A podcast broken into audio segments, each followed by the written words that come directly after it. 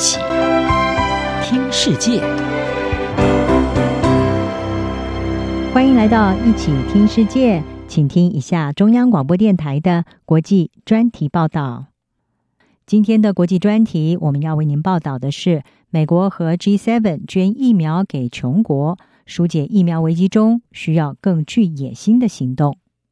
为了解决全球疫苗分配不均的问题，美国总统拜登六月份在 G7 举行峰会之前宣布，在先前承诺要在六月底以前对全球释出八千多万剂的疫苗之后，美国会再采购五亿剂的辉瑞疫苗，捐赠给全球大约一百个中低收入国家，而预计会从今年八月开始运送，今年底以前可以供应两亿剂，明年上半年再供应三亿剂。而在拜登宣布这项承诺之后，主办 G7 峰会的英国首相强生，他也表示，G7 各国也承诺会向全世界分享至少十亿剂的疫苗，美国的五亿剂占了一半，而英国将会捐赠一亿剂，达到在二零二二年底之前能够为全世界接种疫苗的目标。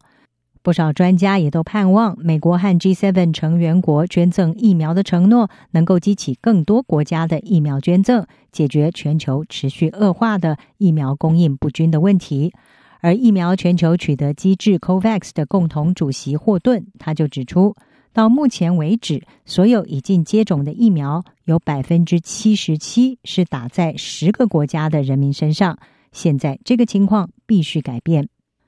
特别是对拥有一点三亿人口，而同时也面对严重疫苗短缺，还有新一波疫情爆发的非洲国家来说，捐赠疫苗将可以为抑制疫情带来希望。非洲疾病管制及预防中心的主任恩肯加松他说：“美国的承诺确实是个值得令人庆祝的理由，绝对会对非洲国家有巨大的帮助。但是，也有不少的专家质疑。”疫苗捐赠能不能够解决中低收入国家目前的燃眉之急？无国界医师组织的资深疫苗政策顾问埃尔德他就说：“拯救人命需要现在就有疫苗在手，不是二零二一年底，不是二零二二年，而是现在。”他也指出，捐赠疫苗最好要数量足够，而且是越快越好。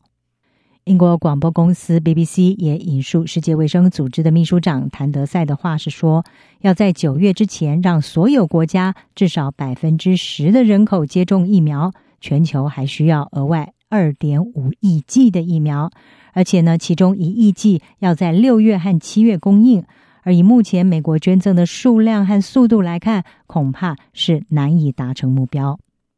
此外，如果想要达到一定程度的抑制感染，目标更是远远不及。世卫组织曾经估计，全球如果要达到百分之七十人口接种疫苗，至少需要一百一十亿剂的疫苗数量。美国非营利监督团体公众，他的全球药品取得计划负责人梅巴杜克，他就在推特表示，全世界需要在一年之内有新的制造来生产出额外数十亿剂的疫苗。而不只是承诺购买在计划内，但是呢，数量不足的供应。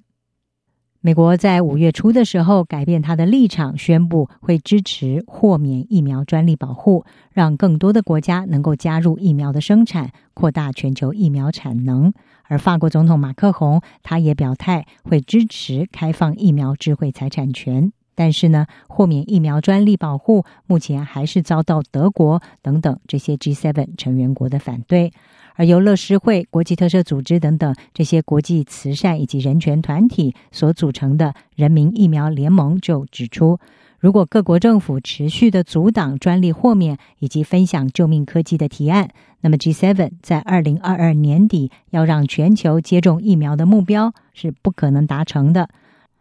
富有国家决定捐出疫苗，对于改善全球疫苗分配不均是一大注意。但是，想要真正的解决全球疫苗危机，达成二零二二年全球接种疫苗的目标，G7 各国恐怕要提出更具野心的做法才行。